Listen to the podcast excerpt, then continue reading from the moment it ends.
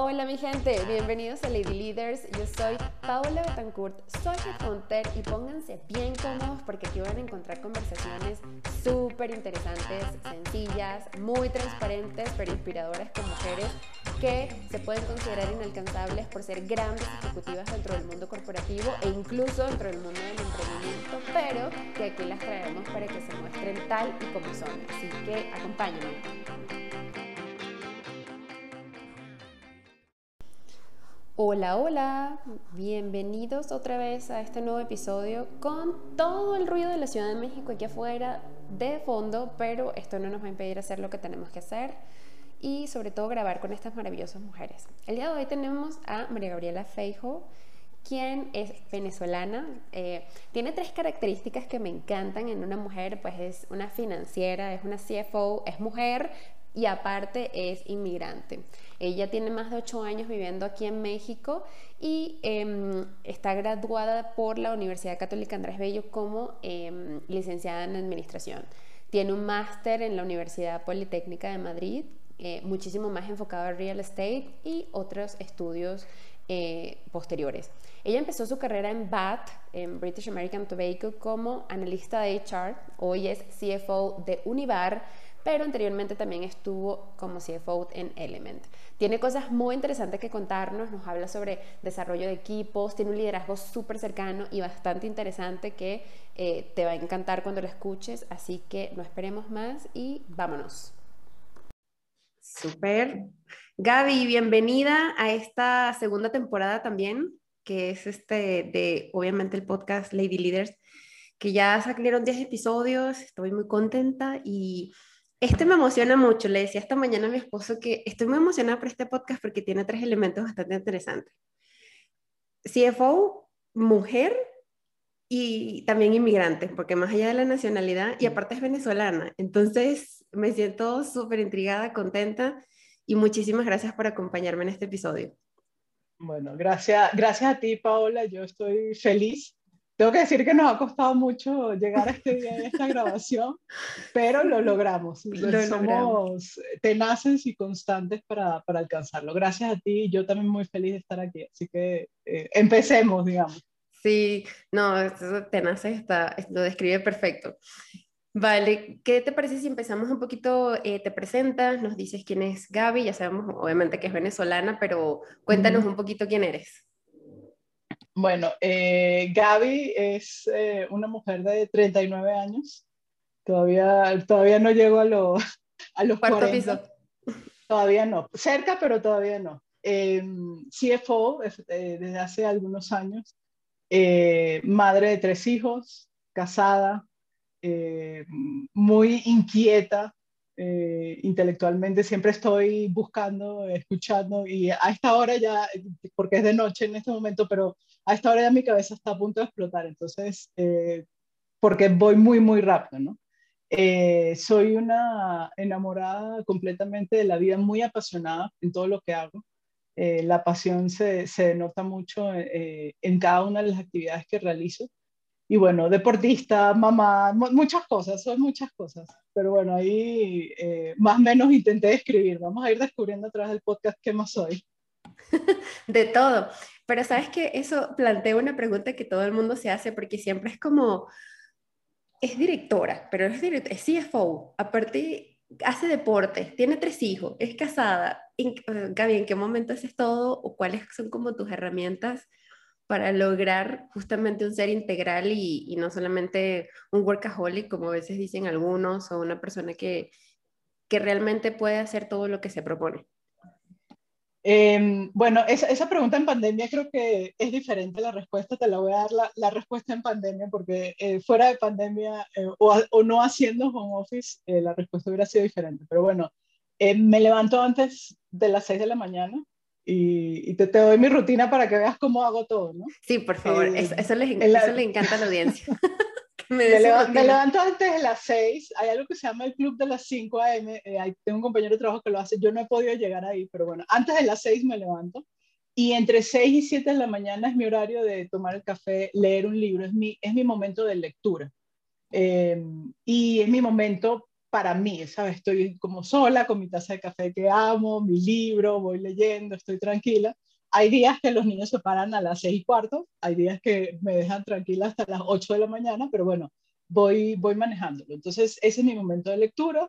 A las 7 hago ejercicio de 7 a 8 de la mañana y a las 8, eh, pues ya bañarse, desayunar y a las 9 empieza mi rutina formal de trabajo. Ese es por ahora pandemia, ¿no? En, esta, en este momento pandemia, esto es office, obviamente al lado tengo a mi hijo, eh, tengo a mi hijo pequeño que viene de vez en cuando con los carritos, los legos, no sé qué. Entonces, bueno, ahí, ahí voy manejando la situación. Y después en la, en la noche, pues intento terminar sobre las 6 de la tarde, 5, depende del día. Mis días son muy variados. Hay días que a las 5 estoy lista, hay días que a las 6, hay días que a las 8, depende. Y, y bueno, lo que intento en la noche es, eh, si no ceno con los niños, lo como con los niños, pero si no ceno con los niños, siempre, siempre, siempre ceno con mi esposo. Entonces es como el momento parejo. Esa es la rutina pandemia. La rutina no pandemia, porque yo nunca hice home office antes, esta, es mi primera experiencia formal era pues salir de la casa dos horas antes, dejar a los niños al colegio, iba a la oficina, estaba todo el día en la oficina, llegaba aquí a las nueve de la noche, bueno, sal, iba a hacer ejercicio en la noche, llegaba exhausta, a lo mejor cenaba o no con mi esposo y eh, a dormir. Entonces, eh, creo para mí el tema trabajo remoto o eh, home office ha sido un check increíble, o sea, ha sido para mí un descubrimiento fascinante. No lo quiero hacer todos los días, pero es algo que aprecio muchísimo y que he valorado mucho durante este tiempo. O sea, tú crees, tú eres de las que justamente apuesta porque vino a generar más productividad, a o sea, a proveer mm, mayor calidad de vida a las personas, a justamente como dicen por a pasar más tiempo con los seres queridos, aunque he escuchado muchos memes y cosas que no me dan tanta risa y a la vez sí como, por ejemplo, los hijos en la casa las mamás ya están a punto de, de regalarlos pero eso es un chiste, ¿ok? Para las que me están no, No. Pero yo escucho eh, de terror. Entonces, a ver, tú sí apuestas por el home office. Yo apuesto por el home office, pero te lo dije ahora, creo que no es algo para todos los días. O sea, sí creo que, que estar en la oficina, tener reuniones presenciales, yo creo en las reuniones presenciales productivas, obviamente, ¿no? Pero sí creo en ese bonding que vas formando de manera presencial con tu equipo. Eh, ya veremos cómo termina esto en mi empresa o en la empresa que estoy ahora, pero, pero sí creo y me gusta el home office. Entonces, cada uno tiene su opinión. Eh, eh, ahorita acabas de decir muchas cosas. yo creo que todas las mamás en algún momento tenemos, queremos regalar a los hijos. espero que nadie me vaya a demandar aquí atrás de la plataforma. pero, pero no, son, momentos de, igual que tienes momentos de, de frustración o, o, de estrés en el trabajo, eso pasa en la casa. No está tan, no sé, como, no, no está comúnmente hablado, la gente no habla tanto de eso, pero creo que la pandemia también nos lleva un poco, o nos ha llevado a, a reflejarlo más. Hay mamás que se han dedicado a decirlo, es, es normal que estés cansada, es normal que quieras un tu espacio, es normal. Entonces hay que normalizar eso. Eh, a mí me han pasado cosas muy cómicas. O sea, al principio de la pandemia, esto le pasó a todo el mundo. Vamos, tú que no querías que nadie te hablara cuando te habías reuniones y no sé qué. Entonces, en un punto yo me di cuenta que la presión que yo sentía la estaba sintiendo mi equipo también.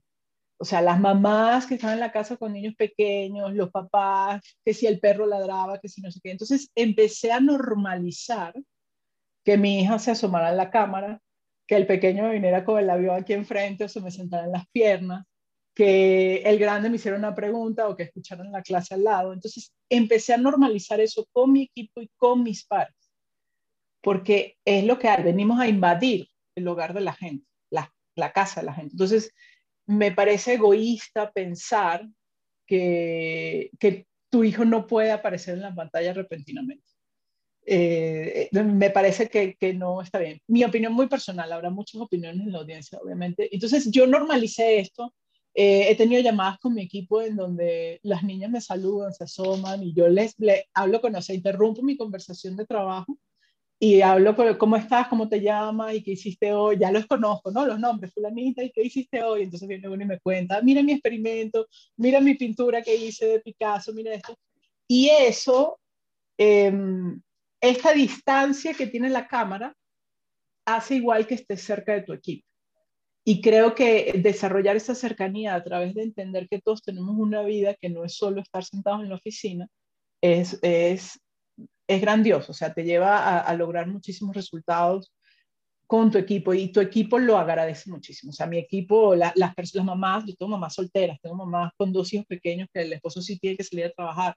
Eh, tengo familias con tres hijos, o sea, y que el esposo está aquí, ella está aquí, los niños están, o sea, en la misma mesa del comedor. Entonces, normalizando y haciéndoles ver que para ti también es normal que aparezca en la pantalla y que tu hija también aparece en la pantalla y tu hijo también, y tu hijo viene y quiere sentarse en las piernas y jugar con los carritos aquí enfrente, ha hecho que, que la gente se baje un poco el estrés y, y pueda trabajar más tranquila. No, y no tenga que estar callando al niño, escondiéndolo, encerrándolo en el cuarto, darle la tele, la tablet, todas estas cosas, ¿no? Ya es como, ok, estamos relajados, podemos trabajar. es que tú lo dijiste muy bien, estás en mi casa te estoy entrando, estás entrando a mi casa, porque decía, una invitada por ahí, el trabajo fue el que se nos metió en la casa.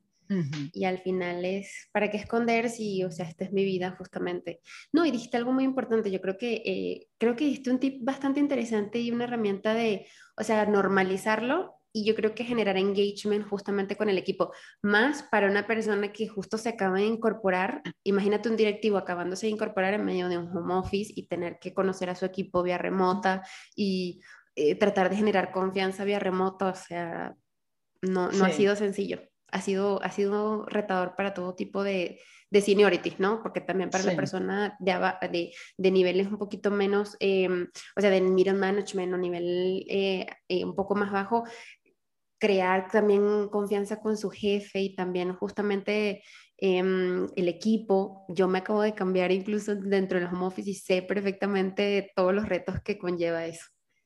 Sí. Bueno, y tú a lo mejor entrevistando candidatos podrás sentir el estrés. Ustedes son, eh, huelen todo, quiero decir, huelen todos los sentimientos. Entonces tú eh, entender, el, o sea, tú tienes que ver el estrés en la cara de la gente cuando los entrevistas. También voy a decir algo, o sea, sí entramos a la casa, pero yo también con mis hijos hay señas o señales en donde o me anticipo a reuniones en donde no quiero ser interrumpida, porque sé que son reuniones importantes en donde necesito foco. Entonces, es las dos caras de la moneda. Es, si entraste en mi casa y sí normalizo que, que mis hijos estén alrededor y que haya ruido, eh, pero también normalizo el hecho de que mis hijos, mis hijos tienen, el, pequeño tiene tres, la siguiente tiene cinco y el mayor tiene nueve. Eh, entonces con los mayores que me entienden les hago así, ¿no? Les, les, pongo la mano así como que ahorita no. Y entonces entienden que no pueden en ese momento interrumpirme. Em, y con el pequeño lo que intento es, me anticipo con mi esposa y decirme, tengo esta junta importante, no quiero interrumpirme, no quiero que me interrumpa y lo hacemos. Entonces, son las dos caras de la moneda. Hay que eh, balancear y, buscar ese, o sea, también hacerlos entender a ellos que, que tú no estás aquí, vamos, jugando, ¿no? O sea, también estás haciendo cosas. Y lo otro interesante de la pandemia y de este momento como office ha sido que los niños entienden qué es lo que tú estás haciendo. Porque en el pasado tú los dejabas en el colegio y te ibas a una oficina. Pero ¿qué puede ser una oficina para un niño de 5 o de 3 años? O de 9 inclusive. Donde la mamá juega. ¿Entiendes? O sea, y, que, y ellos han ido a la oficina, eh, eh, a mi oficina anterior, y corren, y les encanta, y que sí, no sé qué. Pero, o sea, no, no entiende. Entonces mi hijo al principio me dijo, mamá, pero es que tú te la pasas todo el día llamando. Porque que eso, o sea, como que, que, que, creía que yo ¿no? O estoy haciendo un trabajo, o sea, estoy haciendo una presentación, o estoy haciendo... Entonces, también ha dado la oportunidad para que en mi caso eh, particular, mi esposo, mis hijos entiendan qué estoy haciendo en la oficina. O sea, no es mamá que va a la oficina y se quiere quedar ahí todo el día, ¿no? O sea, y venir a las nueve de la noche. Ah, ahora sí entendemos por qué estamos así, qué, qué hace mamá. Eh, me ha dado la oportunidad, por ejemplo, mi hijo tenía una presentación de aguas calientes esta semana y le enseñé a usar, oye, Word, cómo jalas la imagen, qué tienes que hacer, el PowerPoint, preséntalo así. Le, le enseñé, por ejemplo, cuando haces una presentación es un mapa mental, prepárate. Primero es tu mapa mental, luego buscas la información y luego la plasma. Y también le dije, haz una presentación para todo el mundo. Entonces pon imágenes, pon palabras, pero no, no lo llenes de imágenes o no lo llenes solo de palabras, porque no sabes tu público. Entonces, también me da la oportunidad, ese conocimiento que tengo después de trabajar tantos años, pasárselo a mi hijo de nueve, o sea, ¿quién a los nueve te enseña o te enseña a usar herramientas de, de tecnología, cómo hacerlo? Y ustedes me dirán, bueno, habrá gente que pensará, bueno, PowerPoint ya está fuera. Bueno, no en, no en todas las empresas están fuera. PowerPoint o creo que se llama Price, el otro, no me acuerdo. Lo, bueno, lo usamos. ahora está Price y no sé qué. Exacto, pero igual, o sea, el concepto es igual. Entonces, también me da esa oportunidad de, ok, esto mamá lo sabe, te lo pasa, y él lo hizo y estaba feliz cuando terminó, mamá le gustó y esto y aquello, no sé qué, entonces también me ayuda eso. Pero aparte qué bonita conexión vas teniendo, ¿no? Justamente dándole herramientas a tus hijos que a lo mejor la maestra está allí y puede dar algunas, pero yo creo que no de una manera tan personalizada como la hace mamá. Y bueno, mamá está ocupada así, pero bueno, también está ese balancear como tú dices. No, excelente. Excelentes eh, aperturas para el tema del home office, me encanta y me gusta hablar de este tema porque cada vez está más, em, más, normalizado y ahorita que acaba de salir una regulación aquí en México con respecto a, yo creo que viene, vienen muchísimas cosas más interesantes de, de justamente esta pandemia que parecía negativa en todos los aspectos. Correcto. Pero Gaby, em, me gustaría preguntarte, mm, bueno, mm, número uno, eh, financiera de la católica, ¿siempre supiste que era finanzas o pasó así como que de repente no sé qué estudiar y me voy a administración? ¿Cómo fue algo así. no, algo así. No, mírate, mi, mi familia, la familia de mi papá es familia de contadores. O sea, ellos son cinco hermanos y tres son contadores. Eh, y mi mamá estudió administración de empresas. Em, entonces, bueno, yo en el momento que tenía que decidir, bueno, primero tengo que decir que es la peor edad para decidir, pero bueno, hay que decidir y uno decide. Por eso te pregunto. Y, sí, y la verdad, no quería contaduría. No, no era, yo decía sí, ok, lo sabía, o sea, yo llevo la, la contabilidad por dentro, pero decía, mm, mm, no quiero esto. Y em, decidí estudiar administración. Yo, yo tenía una, como un, ¿cómo decir?, una duda entre estudiar eh, leyes, derecho o estudiar administración. Y finalmente decía administración porque me parece y la considero una carrera muy flexible. Después te vas dando cuenta con el tiempo que todas las carreras llegan a ser flexibles hasta cierto punto, ¿no? Entonces tienes ingenieros en comercial o qué sé yo, eh, o haciendo recursos humanos o, en finanzas. O sea, eh, las carreras en general, si sabes llevarlas bien y, tiene, y, y a través de la experiencia las llevas, te abren puertas. Lo que te abre las puertas son la carrera más la experiencia. Pero en ese momento no lo sabes. Entonces, para mí en ese momento mi visión era, bueno, creo que administración es mucho más amplia. Y algo que aprendí de trabajar con holandeses, españoles, canadienses, americanos, etc., es que administración de empresas no es igual en todos los países. Y, nuestra, y la carrera que, que estudiamos en la católica es una carrera muy completa. No, no, no recuerdo ahorita el pensum aquí en México, pero yo me acuerdo de haber estudiado derecho laboral, derecho de aduanas, impuestos, eh, todas las contabilidades del mundo, hasta la 8 creo. Eh, o sea, estudié una cantidad de cosas que justamente hacían la carrera muy diversa y flexible. Entonces, cuando yo entré al mundo laboral, luego de, crecer un poquito más, a lo mejor de llegar a, a, ser coordinador, gerente, a mí me hablaban de derecho laboral y yo podía opinar. A mí me hablaban de impuestos y yo podía opinar. O sea, sabes, como que la carrera me había dado las bases generales, no me sé las leyes al, pie de la letra, no sé qué, pero eso siempre está, las puedes consultar, ¿no? Y necesitas interpretación, pero el concepto general de derecho, el concepto general de impuestos, el concepto general de contabilidad debe haber, que ya lo traía en la, en la sangre por mi familia, pero que, que después eh, se, se, agudizó también en la carrera, me ayudó muchísimo a, a estar en una mesa con diferentes personas y poder tener una conversación. Eh, entonces, a mí me gustó mucho eso, me gusta muchísimo eso de mi carrera. Y lo siguiente es, termino mi carrera, trabajo en Venezuela, eh, después podemos regresar a eso, trabajo en, British American Tobacco, en en, eh, en, Venezuela, me voy a hacer un máster y entonces empiezo a pensar, bueno, ¿quiero hacer un MBA o no? Tenía una amiga que está haciendo un MBA y le digo, a ver, cuéntame, cuéntame y esto de administración de empresas como yo. Cuéntame qué es el MBA. Y me dice, el MBA, su visión, eh, no, no se me vayan a afectar, te genera mucho network. Y ella me dijo, pero para nosotros que estudiamos administración no estoy segura que sea lo correcto. Entonces, después me fui a hacer un, un MBA, pero aplicado al área de construcción.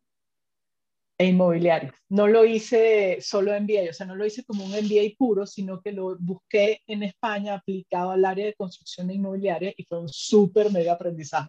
Entonces terminé, terminé estudiando con arquitectos y aparejadores, que es como una carrera técnica en España, y aprendí un montón, o sea, de estructuras, de, de por qué estos materiales, por qué hay que hacer un diseño adecuado. Me acuerdo perfecto una clase de un profesor que dice, vino el arquitecto tal, hizo un hospital y le puso 20 escalones para llegar a la puerta principal. Y entonces dice, es una porquería esto, porque ¿cómo un enfermo puede subir 20 escalones para entrar a un hospital? O sea, alguien que viene en silla de ruedas, o alguien que tiene muletas, o alguien que no puede caminar bien y necesita llegar a un hospital, a una cita, lo que sea, no puede subir 20 escalones. Entonces, ¿sabes? Como que ese mindset de, ok, pensamiento tiene razón. lógico, pensamiento crítico. Exacto. Entonces, fue toda una super experiencia, ¿no? Entonces, bueno, por eso elegí administración, porque la considero efectivamente una carrera muy flexible. Oye, y mm, ahora tocas un punto muy importante, porque era que me, me, me nombres el MBA y yo que estuve, ya ves que yo um, en, antes de, de este cambio estaba mm, reclutando posiciones de, financieros, o sea, estuve muy en contacto con el financiero y el MBA siempre ha sido un punto en el tema de finanzas, como que si no tengo el MBA, no estoy completo, no voy a lograr lo que quiero lograr, no voy a crecer. Y es como, o sea, tengo que hacer el MBA, o sea, en muchas carreras, pero yo creo que en finanzas ese es el foco justamente como para darle la cerecita al pastel. Y mm, yo también me daba cuenta después de levantar tantos perfiles con hiring managers, después de platicar con directores generales, con vicepresidentes, em, el MBA es un em, ideal, si lo tiene, pero la verdad es que eh, siempre se discute en torno a la experiencia y las habilidades. Entonces, digo yo, no, esto no es una conversación o no es una invitación a no lo hagas, yo creo que si tienes la oportunidad, los recursos o te dan una beca o, o sea, o, se presta todo en el momento para hacerlo, yo siempre digo, hazlo, o sea, es mejor tenerlo y hay cosas mejor que sobren, aunque sé que nunca sobra un, un, aprendizaje que, que, pues que falte, ¿no? Entonces, en cuanto al MBA, eh, ¿tú por qué tenías la, la, cosquillita de en ese momento hacer el MBA y... Mm, en tu experiencia, suma, eh, hace diferenciador, ¿Tú eh, prefieres, has escogido perfiles solo porque tengan MBA? ¿Cómo, cómo es en tu caso? Bueno, iba a empezar por esa parte. No, no, no entrevisto por lo que la gente estudia, entrevisto por la experiencia que tiene. Entonces, sí, efectivamente, o a ver, si estás buscando a alguien para contabilidad, por lo menos que haya estudiado contabilidad, ¿no? O sea, o contaduría o algo así. Sí. Eh, pero, pero como que me detengo ahí, veo, mira, hice un curso de esto, o sea, sí, sí lo noto, pero no, mi entrevista no va ligada, cuéntame el MBA, no, no es eso. Mi entrevista, eh, yo puedo ver, ok, la persona ha estudiado, ha hecho, lo interesante es ver, ok, ¿qué, qué hiciste en el MBA? O, por ejemplo, porque todos los MBA tienen un trabajo final. Entonces, bueno, en mi caso particular, cuando hice el MBA aplicado a construcción, teníamos que hacer toda una planeación, desde los planos, dónde, el terreno, cuánto costaba, o sea, tenemos que hacer todo un proyecto de, para construir un edificio de viviendas. Entonces, ese fue mi trabajo final y mi grupo fue el que ganó de la promoción.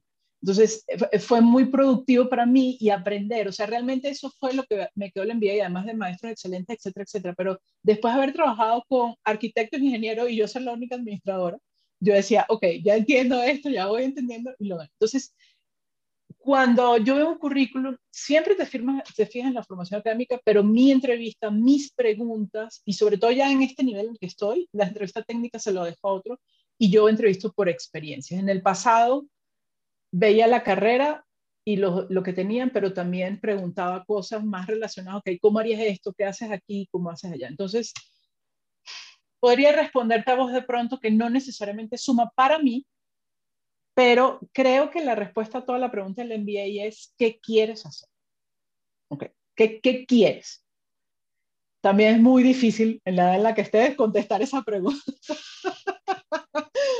¿Por qué? Porque hay gente, por ejemplo, que termina la carrera y se va al MBA. Mm, no sé, yo no haría eso. Yo creo que un MBA en particular trabaja un poco y luego vete al MBA, porque el MBA suele ser mucho más rico cuando ya traes experiencia. Pero si sales de la universidad sin experiencia o nada más a lo mejor un poco de becar y directo al MBA, a lo mejor resta, te resta un poco el no compartir las experiencias de otros, porque generalmente es, gente que ha trabajado durante mucho tiempo. Entonces, bueno, esa es una recomendación que eh, y bueno, no, no, lo sé, yo creo, por ejemplo, a, lo mejor a gente que estudia ingeniería o carreras, no sé, matemáticas o cosas así, biología, podría servir el MBA si quieren eh, avanzar en un mundo de negocios, porque te da un, un entendimiento de negocio. Entonces yo lo vería como complemento a ese tipo de carreras que no necesariamente traen temas de negocios dentro del penso. Esa es como mi visión general del, del, tema MBA. Pero sí sé, y creo que en Latinoamérica más que otros países y en otras economías, en Europa en ciertas economías, no en todas, también lo, lo, lo demandan, ¿no? Pero si la gente entiende que la experiencia suma al final y es lo que te va construyendo en el camino, a lo mejor puede tener un grado de importancia, pero menor. Ya, ya no va a pesar el 50% dentro de tu perfil, sino a lo mejor el 10 o el 20 o algo así. Sí, a medida que vas creciendo, definitivamente. Buenísimo. Oye, ¿cuáles son los tres momentos mm, que marcaron justamente la vida profesional de, Gabriela Feijo? Em, siempre, siempre han sido momentos de decisión. Siempre, no sé, pero eh, en mi caso ha sido así. Ha, sido momentos en que llega, em, como que pasa el tren ahorita te doy los ejemplos, pero pasa el tren y tienes que decidir si subirte o no. Esos han sido momentos eh, muy importantes de decisión para mí profesionalmente. Mi primer momento de decisión se da en España, eh, cuando mi jefa, eh, la Contralora, yo llevaba todo el departamento de, control, de reporting, de, FP&A, pero bueno, ella tenía otro nombre, no me acuerdo. Em, y mi jefa, que era la controller en ese momento, me, dijo, oye, están buscando una posición, están buscando el controlador de México y están preguntando primero aquí en España, porque bueno, somos los que hablamos español y, y es más fácil que mandar a, de otro país, ¿no? En una multinacional en todos los países, etcétera, etcétera. Y me dijo, y te pregunto a ti primero, voy a dar esta anécdota, porque creo que eres la única que se quisiera ir a México, porque eres de Latinoamérica. Entonces, entonces yo, ella me hizo esa pregunta y yo le dije, sí, sí me quiero ir. Y entonces me responde, pero no le vas a preguntar ni a tu esposo. Y le dije, no. Entonces fue un momento de decisión en donde yo paso de estar sentada así en una compañía muchísimo más grande que la de México. O sea, la compañía en España tenía 500 empleados, eh, una de las top 3 del mercado eh, allá, etcétera, etcétera. Pero estaba eh, digamos, estaba sentada como coordinadora del área de FP&A, tenía cuatro personas a mi cargo, pero el crecimiento estaba totalmente limitado. Era la crisis, eh, en ese momento, año 2011-2012, había explotado la burbuja inmobiliaria, había sido XXX, a nivel mundial hubo toda la crisis, y yo dije, aquí no voy a subir ni lo que entonces a mí me estaban proponiendo ser contralora, que es la misma posición de mi jefa, en una compañía más pequeña. Llegué 30 empleados, era del grupo de las 32, pues era la número 31, creo que le seguía no sé si Rusia o no sé quién, eh, pero era contralora, o sea, sabes, como que era el siguiente nivel y no, nunca iba, o sea, me iba a tardar años en España en llegar a ser contralora, iba, iba a tardar tiempo. Así lo veía yo en ese momento. Entonces, esa fue mi primera gran decisión, súper decisión, no me arrepiento. Ajá, pero ahí no nos dejes corta en el cuento. Tú no le preguntaste a tu esposo. No, claro. ¿Cómo... Bueno, aquí te voy a decir algo que. ¿Cómo fue esa negociación? Porque claro, esa, negociación es interesante para conocer para uno las mujeres. aquí hay dos cosas que marcan eh, esta decisión y por qué yo dije sí repentinamente. La primera es eh, bueno, comunicación con mi esposo y el estado de ánimo en el que estábamos los dos, si me explico. O sea, es, eh, pues sí, la, España se contrae muy rápido. Es una economía que puede estar arriba puede estar abajo en dos minutos. O sea, le, pasa todo muy rápido. Eh, no es una compañía que en el tiempo pueda mantenerse, o sea, se mantiene estable si hay dinero en las arcas y pueden mantener el impuesto y no sé qué, pero es una economía que ante una crisis como esa se había caído. Entonces, él tenía trabajo efectivamente, pero otra vez, o sea, él se veía ahí, no, no veía crecimiento, etcétera, etcétera. Y a, mí me pasaba lo mismo. Entonces, esa comunicación de saber que los dos estábamos en un momento, habíamos hablado muchas veces, bueno, y si nos vamos a otro país en Europa, ¿qué hacemos? Esas conversaciones ya habían pasado, eso por un lado. Y eh, el otro tema muy importante, y esto es algo que yo le digo a mis equipos también, hay un filósofo griego, creo que, que dice que para tomar las oportunidades hay un tiempo y estar preparado. O sea, hay, hay como un, un, punto de encuentro entre cuando llega la oportunidad y tú estar preparado. Entonces, tú tienes que saber que estás preparado. Y eso nos falta mucho a, las mujeres y en general. Yo creo que eso lo he visto mucho en mis equipos. La gente no sabe cuándo está preparada para el siguiente paso. Ellos esperan que alguien se los diga. Las personas esperamos que alguien nos diga, estoy listo. Entonces yo estaba inquieta, yo quería crecer, ya estaba manejando gente, ya quería eh, subir a manager, ya quería hacer cosas, había tenido muy buen feedback en la compañía, había tenido una carrera muy buena dentro de España, simplemente no había espacio para hacerlo. ¿Ok? No, no, no había ese espacio. Entonces, yo ya me sentía preparada. Y esto no pasa un día a otro. Ah, o sea, esto es un pensamiento, esto es pensar, pensar, eh, analizar, ok, ¿por qué? Si estoy lista, no estoy lista. Y por eso digo el sí tan rápido. Porque ya me sentía lista para hacerlo.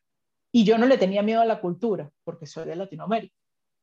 Entonces, la cultura no era un freno. O sea, si a lo mejor tú se lo preguntaras a un italiano, no sé, a otra persona, diría, oye, México, la cultura, los hijos, el marido, o sea, hubiera sido otra conversación, pero mi esposo y yo somos de Venezuela, entonces era regresar a Latinoamérica, después viendo aquí hay diferencias, pero es Latinoamérica. Entonces, esa conversación de la cultura no tenía problema. Yo me sentía lista para hacerlo y llegó la oportunidad. Y te, justo te iba, ya. Pero yo te iba a preguntar, porque te dices, es que uno no sabe cuándo está listo, pero creo que dijiste puntos muy importantes, como analizar, por ejemplo, autoanalizarte. O sea, ya estaba manejando personas, ya, o sea, ya había tenido experiencia liderando equipos, ya eh, me sentía lista porque de alguna manera te sientes en una zona de confort, no hay nada que te esté retando y dices, bueno, pero ¿qué pasa? Me siento como estancado. O sea, es esa espinita que te empieza a dar cuando tú dices, mm, necesito moverme. Eh, necesito moverme y es cuando yo creo que es una razón principal o, es, un, es un highlight principal de estás lista para el siguiente paso. Sí, te da inquietud. Lo que pasa es que muchas personas esa inquietud la drenan a través de frustración. Y son esa, esas personas a veces que dentro de las compañías tú empiezas a ver que se apagan. Entonces hay gente que dice, no, pero es que él era muy bueno y no sé qué le pasó y no sé qué. Entonces, porque empiezan a lo mejor a tener esa inquietud y no buscan eh, las vías para, eh, no sé, para cambiar, para hacerlo diferente, se quedan en la zona de confort. para Entonces, yo soy totalmente, en el momento en que siento que estoy en la zona de confort, me vuelvo loca, o sea, empieza a ver, mi marido me dice, es que tú no paras, o sea, siempre está, pero así es mi cabeza, o sea, mi cabeza te y así soy yo, y mis amigos, que, o sea, la gente que me llega a conocer muy bien me dice, que tú eres demasiado inquieto, comparado conmigo eres más inquieto, ya me lo dicen, ¿sabes? Entonces, yo tengo eso más presente. Y ahora me preguntaste tres, te digo las dos siguientes. Eh, es, una eh, fue, la siguiente fue cuando me, me, dieron la oportunidad de ser directora de finanzas o CFO, lo mismo. Se había pasado ya un tiempo en México, había estado, un, bueno, ¿en qué tiempo? Un año y medio dentro de la organización como controller en, en la compañía en México, un año y medio, casi dos años. Y, y el, el, jefe que tenía en ese momento, el director general de, de México, viene y me, me, dice, vamos a tomar un café. Ah, ok, vamos, bajamos. Y me dice, ¿quieres ser CFO? Y yo, sí. Y me dice, me encanta decir. y me dice, me, necesito tu seguridad. ¿Quieres? Sí. y él me dice, ¿estás segura? Y yo, sí. Ok, pero lo vas a ir a pensar a tu casa. lo vas a ir a pensar a tu casa, lo hablas con tu esposo y mañana hablamos. Le dije, sí, está bien, no te preocupes, hablamos mañana. Y al día siguiente llegué y le dije que sí. Entonces, ¿por qué otra vez? Em, lo interesante de las compañías pequeñas em, es que haces muchas cosas. Entonces, el conocimiento que yo no había tenido en España sobre el mismo negocio, porque era un negocio mucho más grande, logré un conocimiento mucho más profundo del negocio en México, pero vamos, hasta me metí, como yo digo, hasta la cocina, cociné y me regresé. O sea, conocí el negocio porque los negocios pequeños te dan esa oportunidad. Entonces tenía un knowledge increíble en finanzas, en el negocio, en riesgos, o sea, riesgo de crédito, riesgo operacional, riesgo de no sé qué, en data privacy. O sea, hice una cantidad de cosas impresionantes. Entonces, cuando él me dice eso, pues yo digo, sí, o sea, sí me siento preparada. Obviamente después me entra el miedo y el pavor, pero lo aplaco, o sea, digo, no, el miedo no me va a ganar esto, porque es algo que quiero hacer. Soy, soy bastante ambiciosa. Sí, sí, em, sí, sí, sí pienso mucho en el next step, siempre. Em, y sé, y, y, me, por ejemplo, el primer día, yo me acuerdo, sentada en España, recién llegada, no sé qué, alguien me dice, ¿tú algún día quieres ser CFO? Y le digo, no, ni loca, mira esto, qué cantidad de responsabilidad, mira, no, no duerme, no come, yo qué sé, y mírame dónde estoy, ¿sí me explico? Entonces, en ese momento no me sentía preparada para hacer. O sea, apenas entrando, siendo analista, o sea, un analista, en ese momento no tenía ambición, pero en el momento en que voy ganando en seguridad, en experiencia y que me voy sintiendo más preparada, mi ambición se va desatando, como digo. Desatando. Y la tercera, te falta una, el tercer momento. No me acuerdo el tercer momento, pero habrá sido algo parecido. Em, bueno, el tercer momento, no, no, el tercer momento fue, fue la decisión, eh, eh, saliendo de esta compañía que me vine a España a México, me fui a la competencia. Sí fue muy complicado eso irse a la competencia para mí.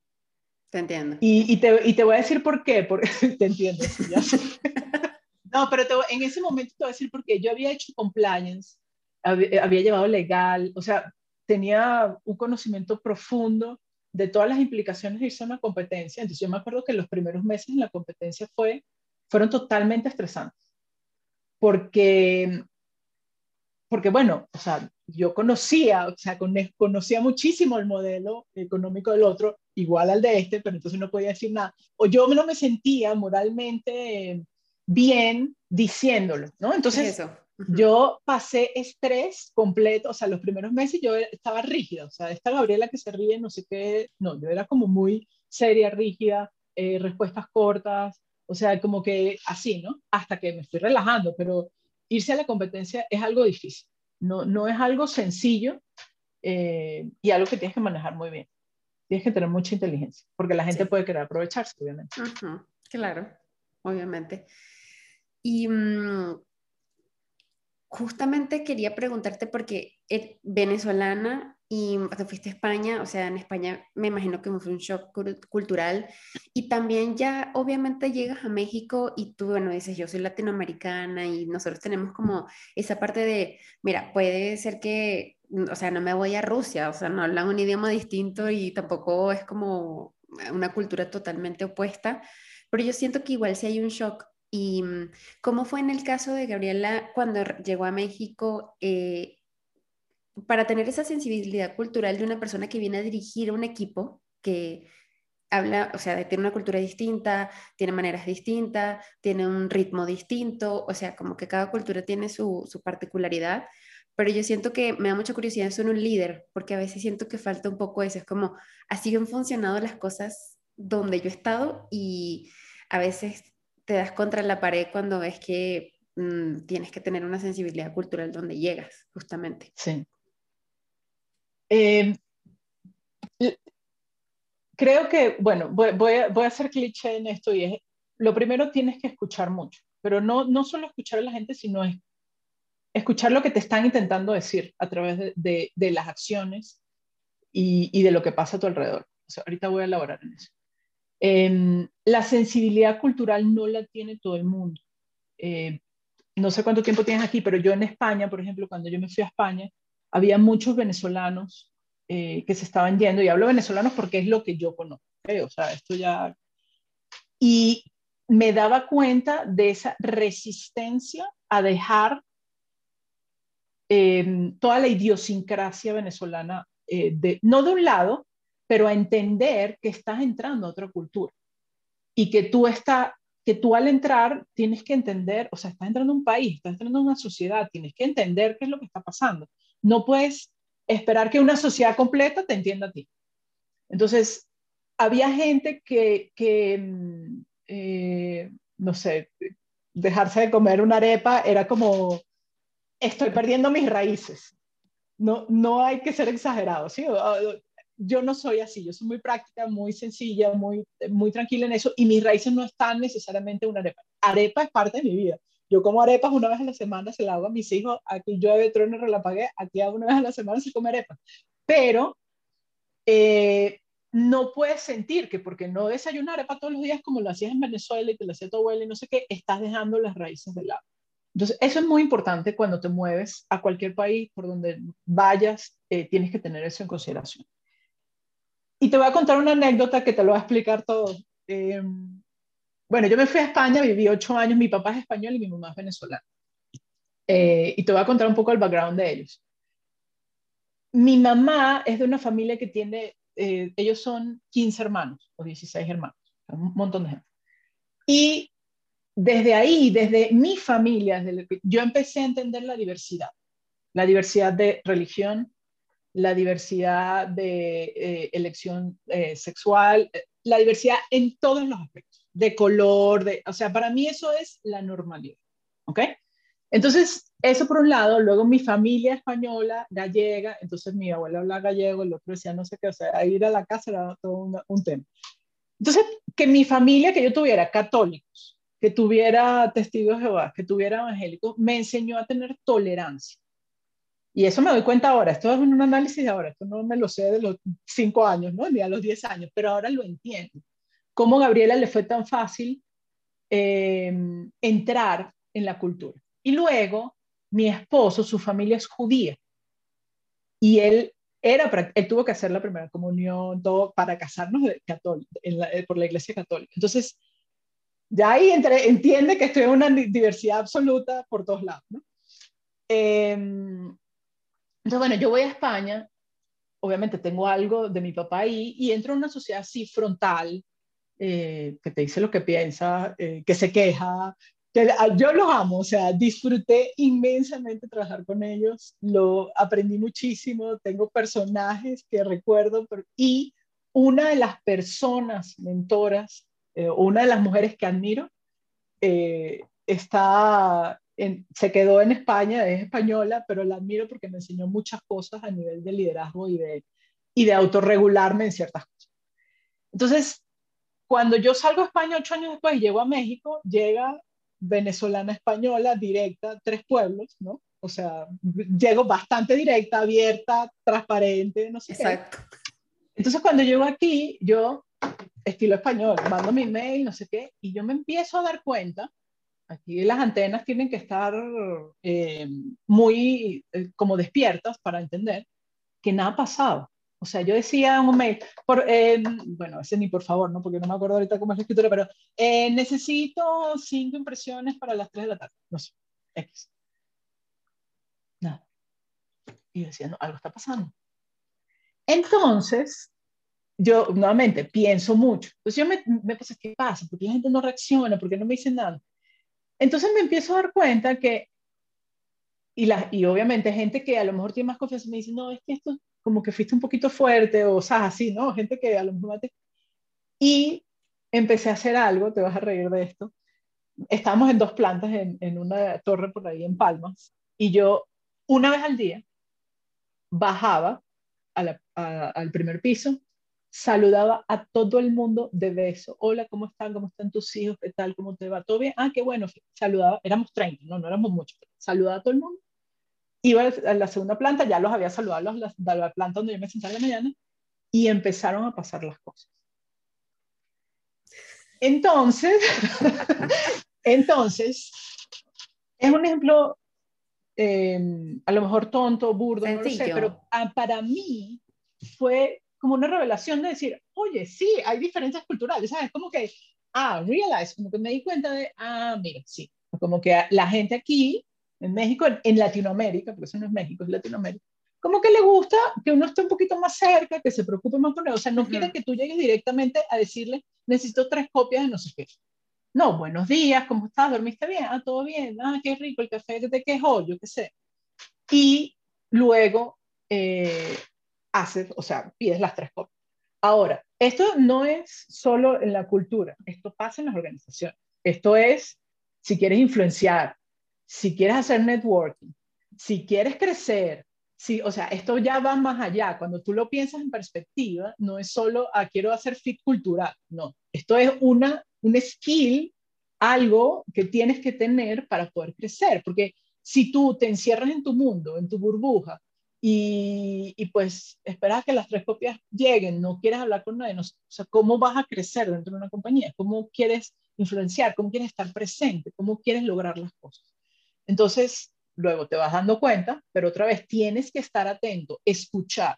Y no es escuchar, sentarte en una junta y es, no, es escuchar al que te está atendiendo. Buenos días.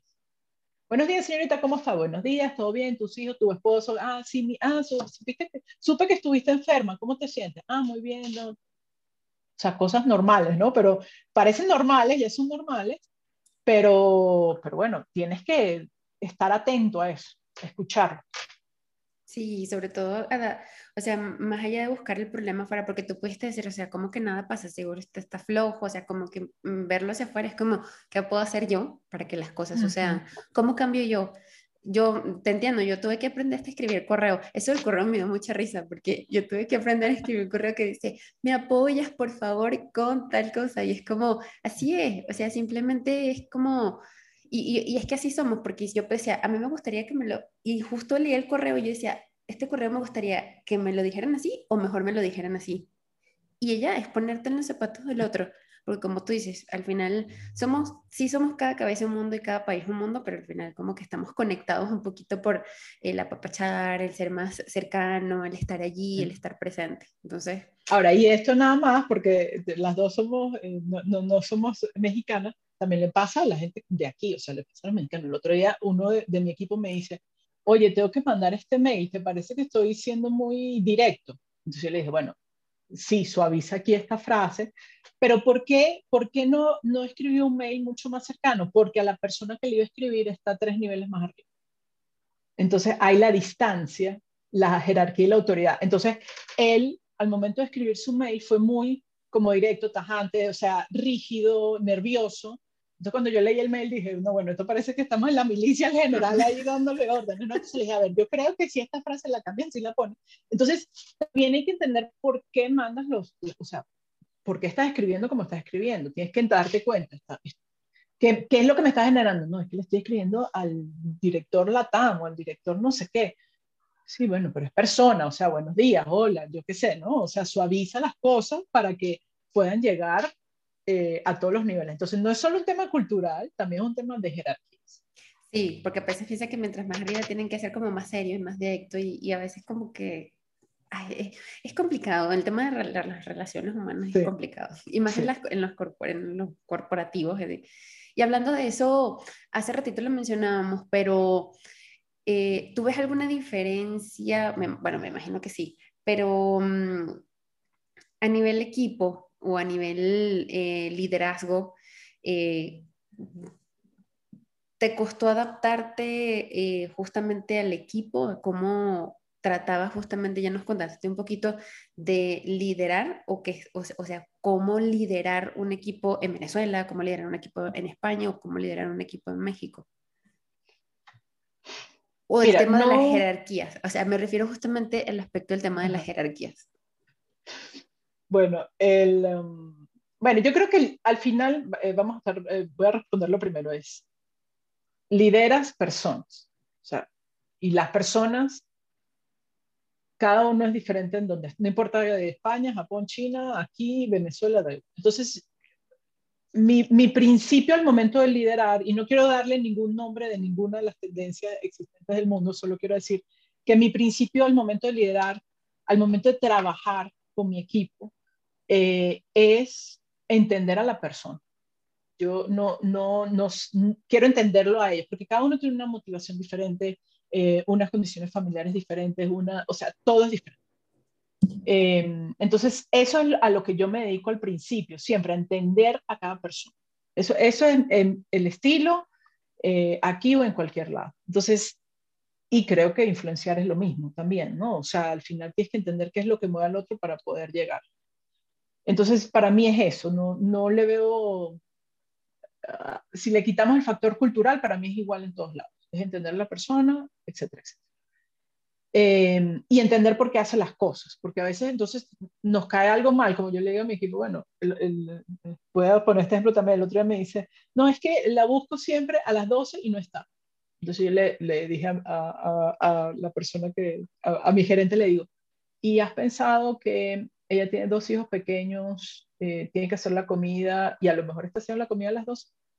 O sea, como que ah, no sé, no, no lo había pensado. Le digo, o sea, tú eres su Yo sé, yo que estoy un nivel más arriba, ya sé que tienes dos hijos casados y, tiene que, y se encarga ella de la casa y tú que eres su jefe directo no lo sabes. Entonces, también hago el challenge de además en esta pandemia, porque a lo mejor en el día a día pasado no te das cuenta, pero en esta pandemia sí tienes que entender más.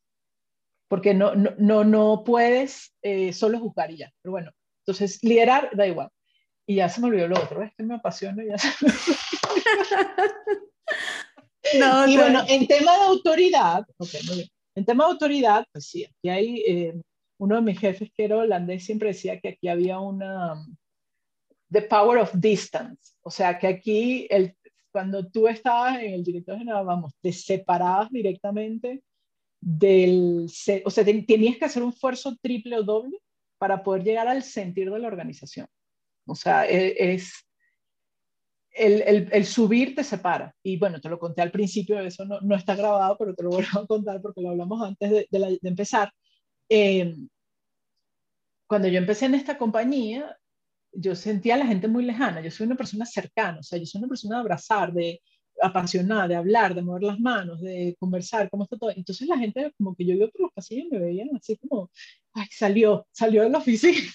Entonces, no, pero ¿qué es esto? Sí, sí, entonces como que salió de la oficina donde irá y no sé qué y tal. Y yo, bueno, entonces hacer ese acercamiento no es un esfuerzo, te agota. Yo llegaba a mi casa muerta, porque es que tienes que tú ir, hablar, oye, ¿cómo estás? No sé qué. De hecho, una cosa que yo hice que no se puede hacer con todos los equipos, obviamente, porque el tamaño de, del equipo es, es, grande.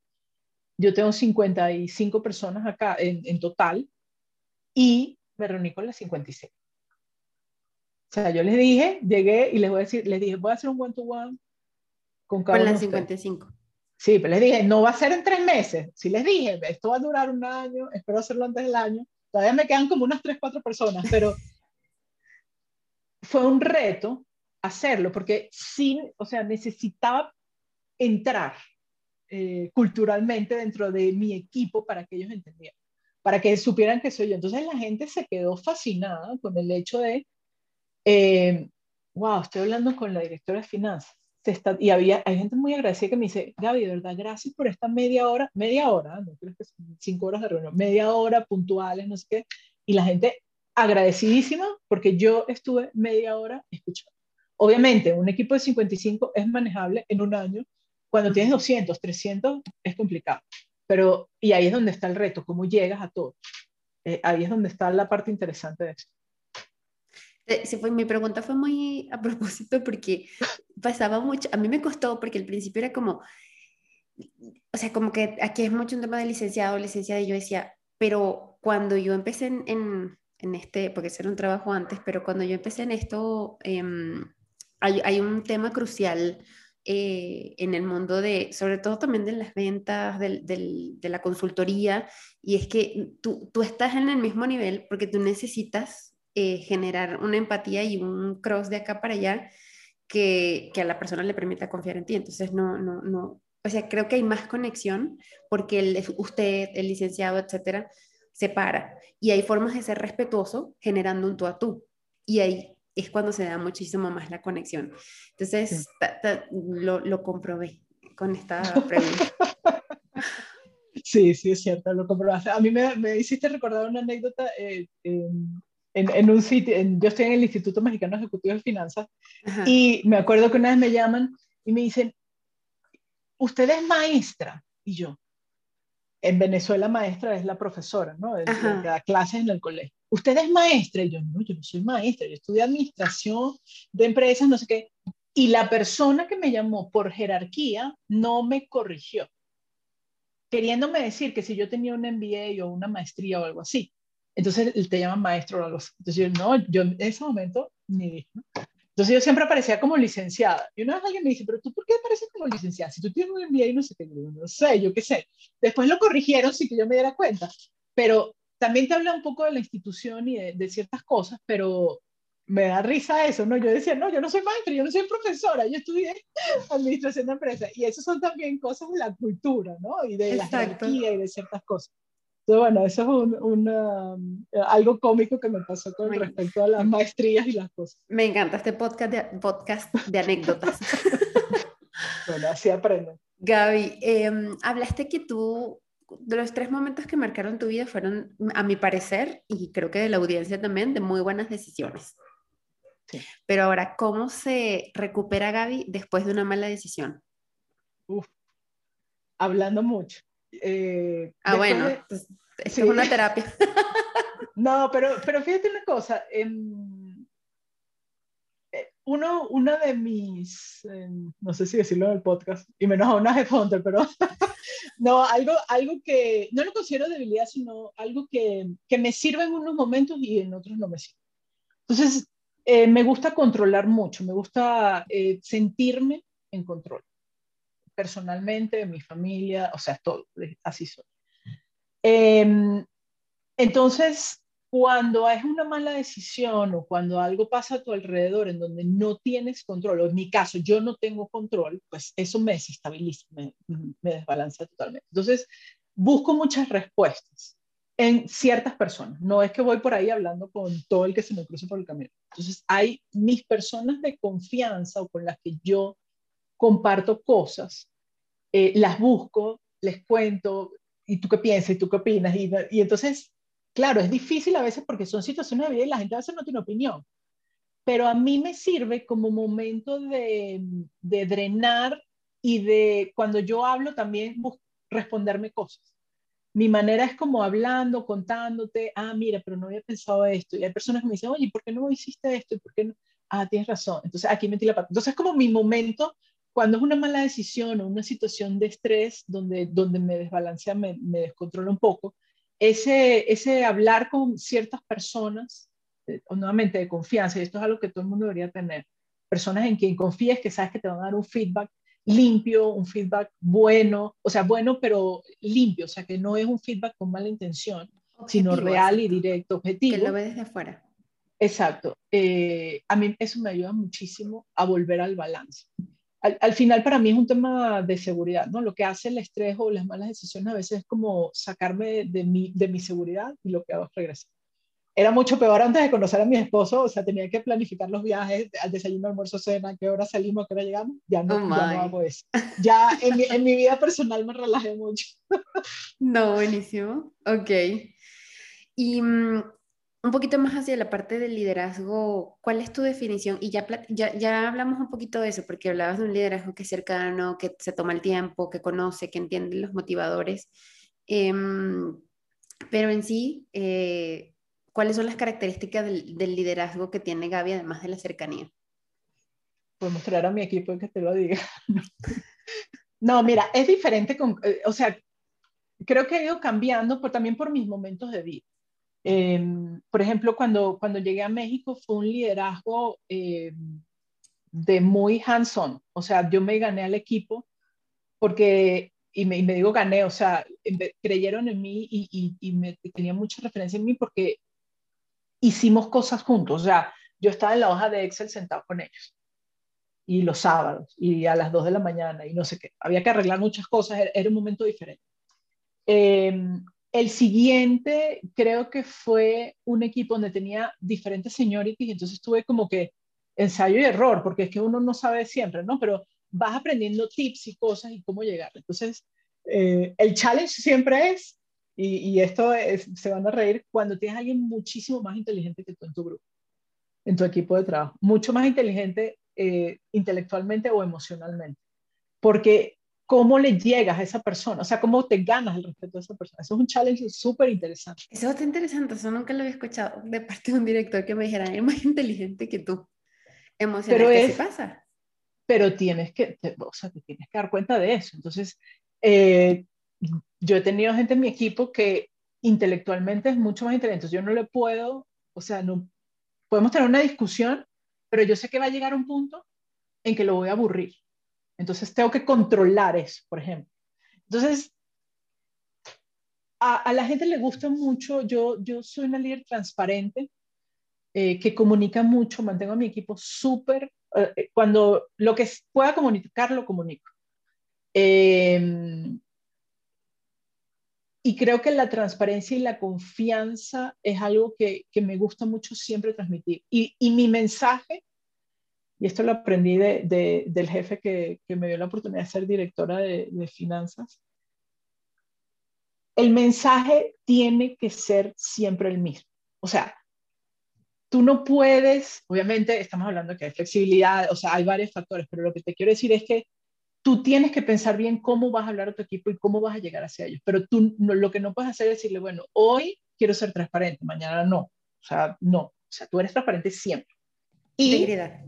Exacto, integridad. Entonces, esa constancia con el equipo, cuando ellos se dan cuenta que tú eres siempre la misma, que tú haces siempre lo mismo, que tú haces lo que dices, que, y que todo eso es lo mismo siempre, en ese momento empiezas a ganar mucha confianza. Y la confianza después hace florecer o salen muchas más cosas.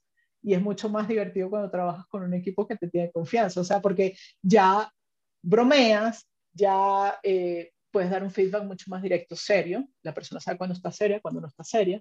Eh, y, te entiende, te entiende muy bien cuando le estás diciendo algo que tiene que, que, mejorar.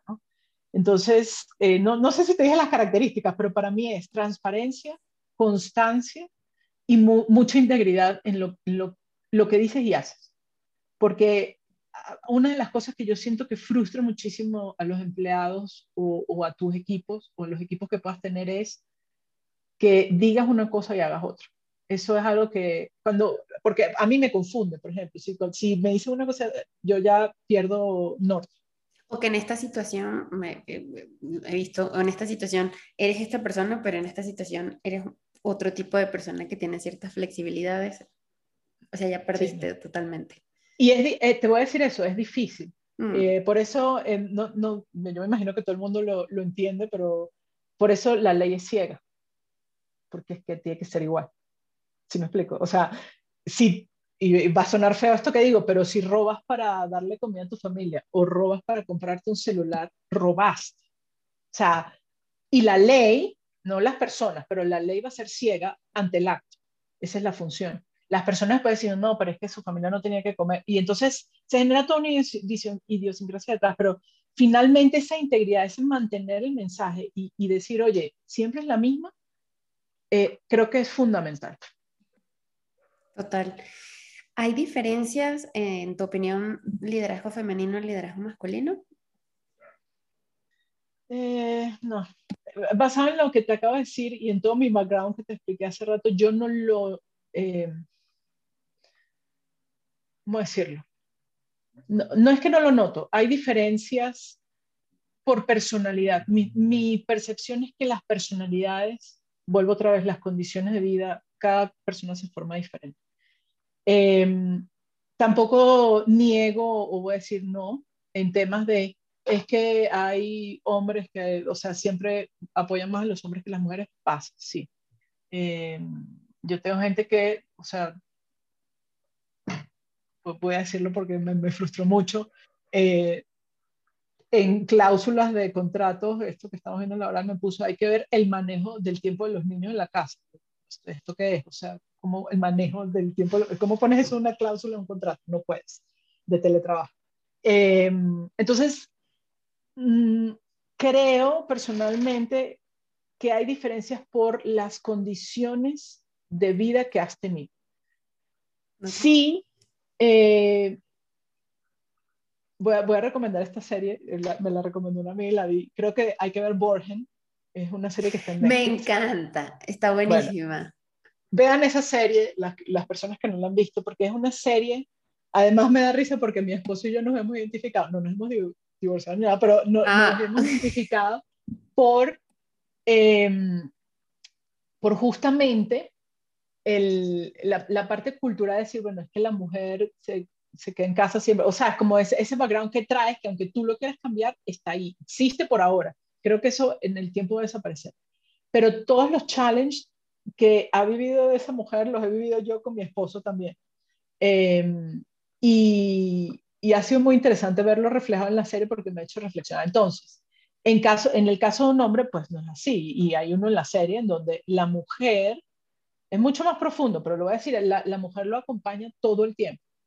No habla, la mujer está sentada y él es el político maravilloso, hablador, no sé qué, y la mujer es la esposa perfecta.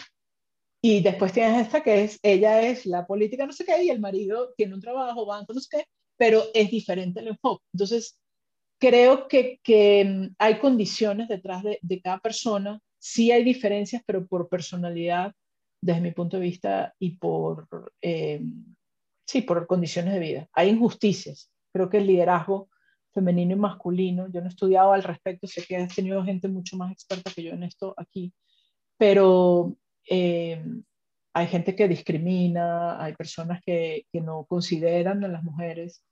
Eh, en perspectiva, he estado sentado en mesas en donde eso pasa y no se siente bien, pero mi personalidad me ha llevado a igual levantar la mano, me da igual.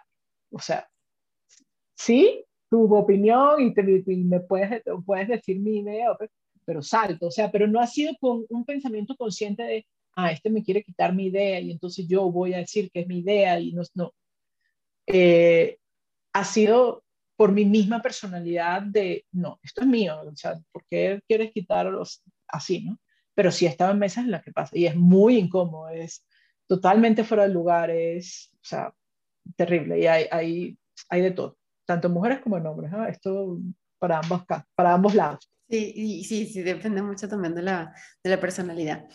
Vale, Gaby, tus, los dos, bueno, no sé si dos, tres, yo siempre le ponía un número, pero cuantos quieran, los mejores consejos que te han dado eh, durante la carrera profesional.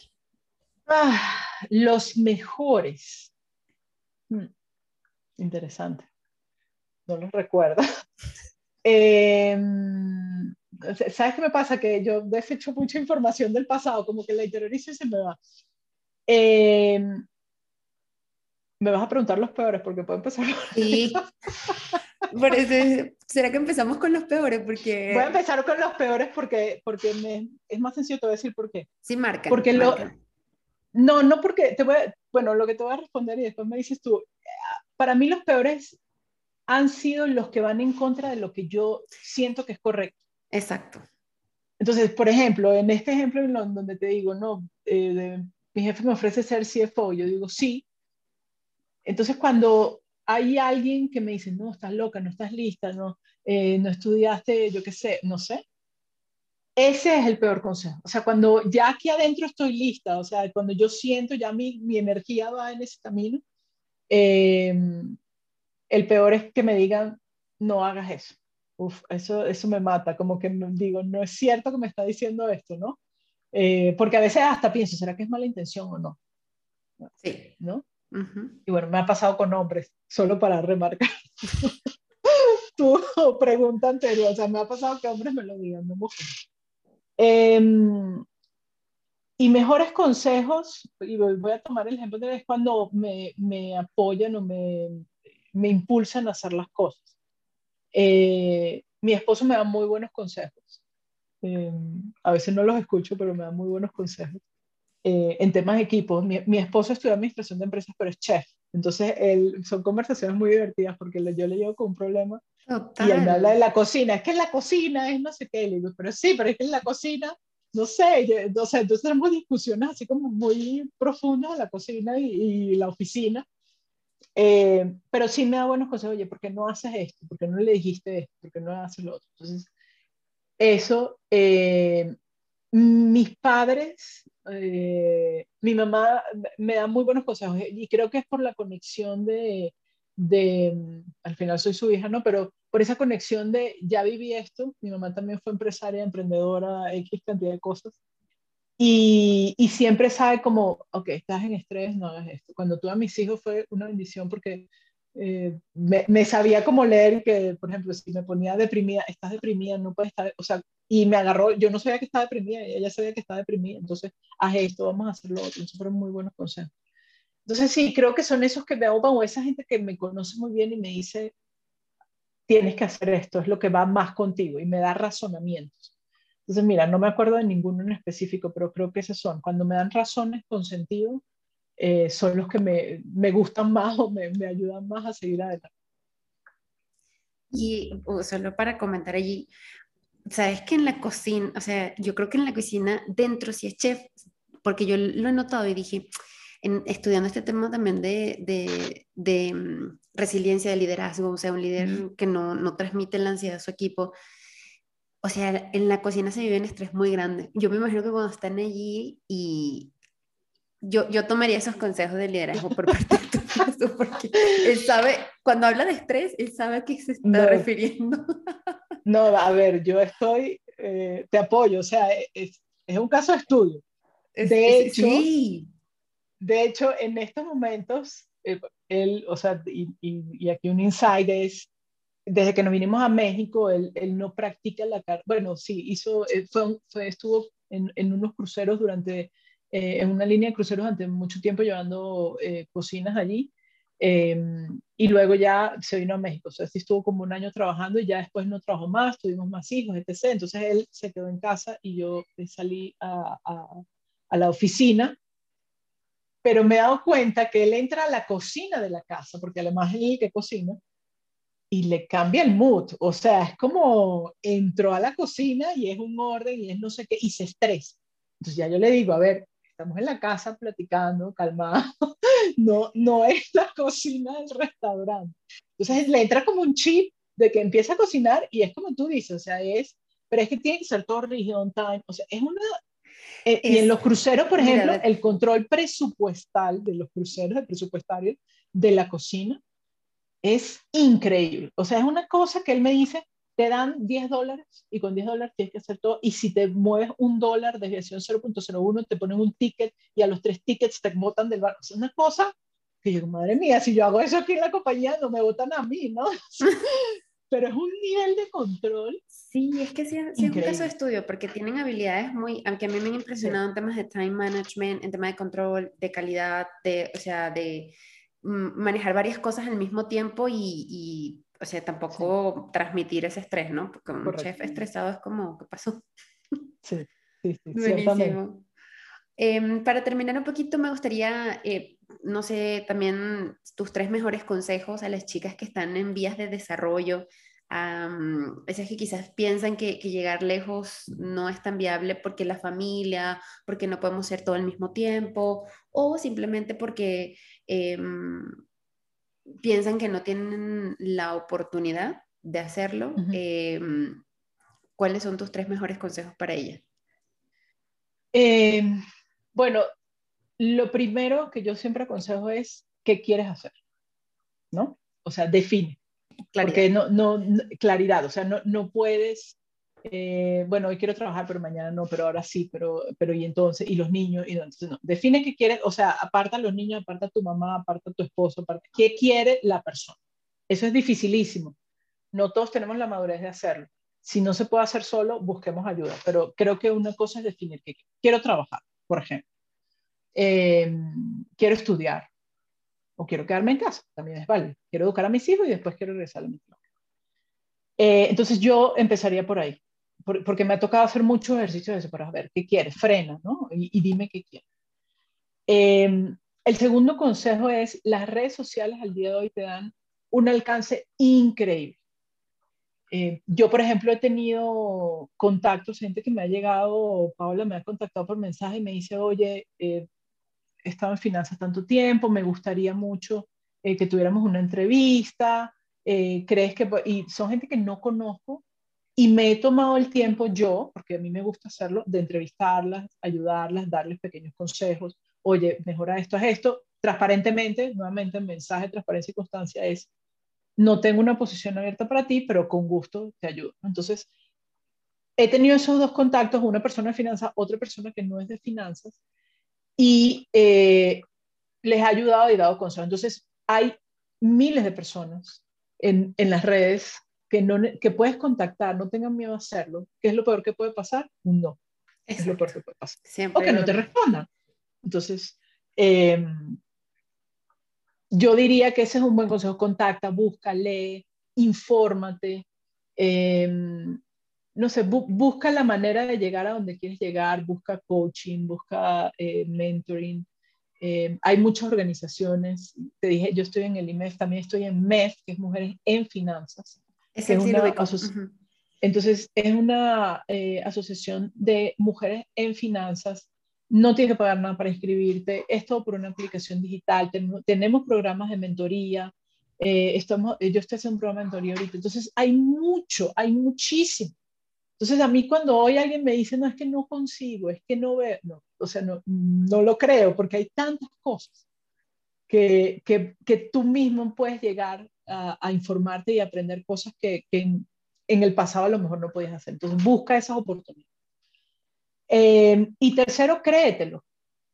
Eh, este es el, el, saboteador. Esto te lo ha dicho mucha gente. Yo he, escuchado los podcasts y, y a veces, y, a mí, y a mí me ha pasado.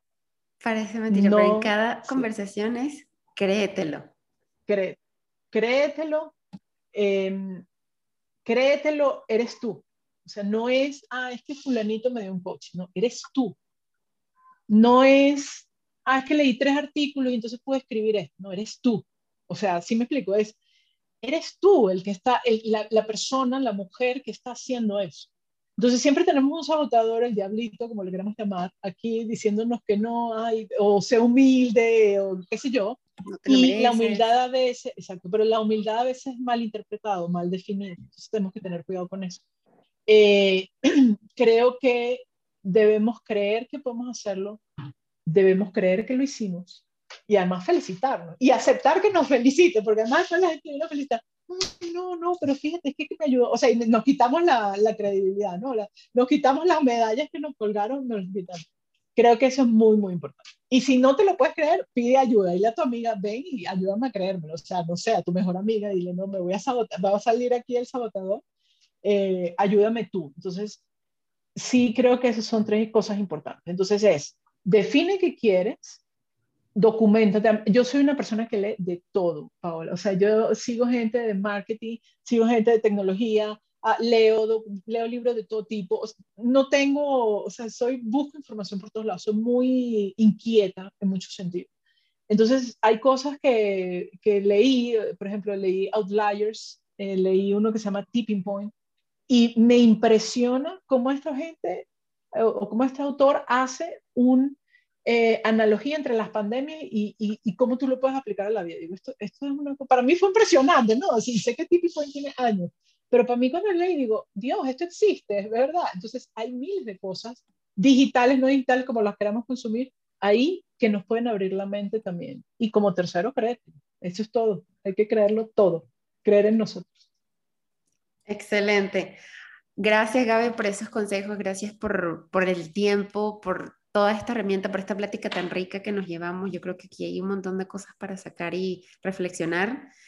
Eh, por ser cercana, por estar justamente cercana, como te decía, yo creo que al principio de la plática lo dijimos muy bien, o sea, ¿cuál es la intención del podcast? Sí, aprender muchísimo, creo que cada conversación, tú lo viste, o sea, hay tantas historias detrás de eso y, y qué bonito escucharle, saber que pues son seres humanos comunes y corrientes, al igual que tú, que eh, detrás de eso hay un trabajo duro, hay creencia y autoconfianza, pero más allá de eso es precisamente traer eh, esos a veces grandes directivos que parecen tan lejanos o esas personas eh, con una carrera de éxito que parecen tan lejanos a una cercanía con, con el público que, que, y también que no tienen todas las respuestas, que están explorando, están experimentando al, al igual que tú, ¿no? Entonces, gracias nuevamente. Eh, esperemos que salga en algún momento otro episodio porque tenemos muchas cosas más que conversar. Podríamos quedarnos tres, cuatro horas aquí. Podríamos, sí, podríamos seguir hablando indefinidamente. Todo, además me apasiona mucho. No, gracias a ti por, por el tiempo, por, por, ofrecerme esta intervención. Estoy feliz de formar parte de la, de, de ser, no creo que soy la dos, o no sé qué número voy a hacer, pero de esa plantilla que tienes ahí de mujeres súper exitosas, me encanta estar ahí al lado de ellas en foto. Eh, y bueno, muchísimos éxitos y, muchas felicidades por esta idea y por llevarla a cabo, por esa valentía de hacerlo. Y por creértelo también. Porque sí, lo dije, lo dije en un post ahorita, porque cuando empecé y cuando vi las fotitos, las fotitos juntas, dije, mmm, Esto es lo que es el resultado de creértelo, exactamente. Exactamente. Muy bien. Pues gracias, Gaby, ¿eh? y que descanses. Bonita noche. Seguro. Un abrazo, bye, saludos a todos. Hemos llegado al final de este episodio, tristemente lo sé, pero no se preocupen porque saben que sale cada semana. Si encontraste contenido de valor en esta conversación, justamente eh, no olvides dejarnos un comentario o incluso suscribirte a nuestro canal de YouTube. Pero lo más importante, no te olvides de compartirlo con aquel familiar, amigo o amiga que consideres le va a aportar muchísimo valor, pero sobre todo lo va a inspirar. Así que nos vemos en una próxima oportunidad. Chao, chao.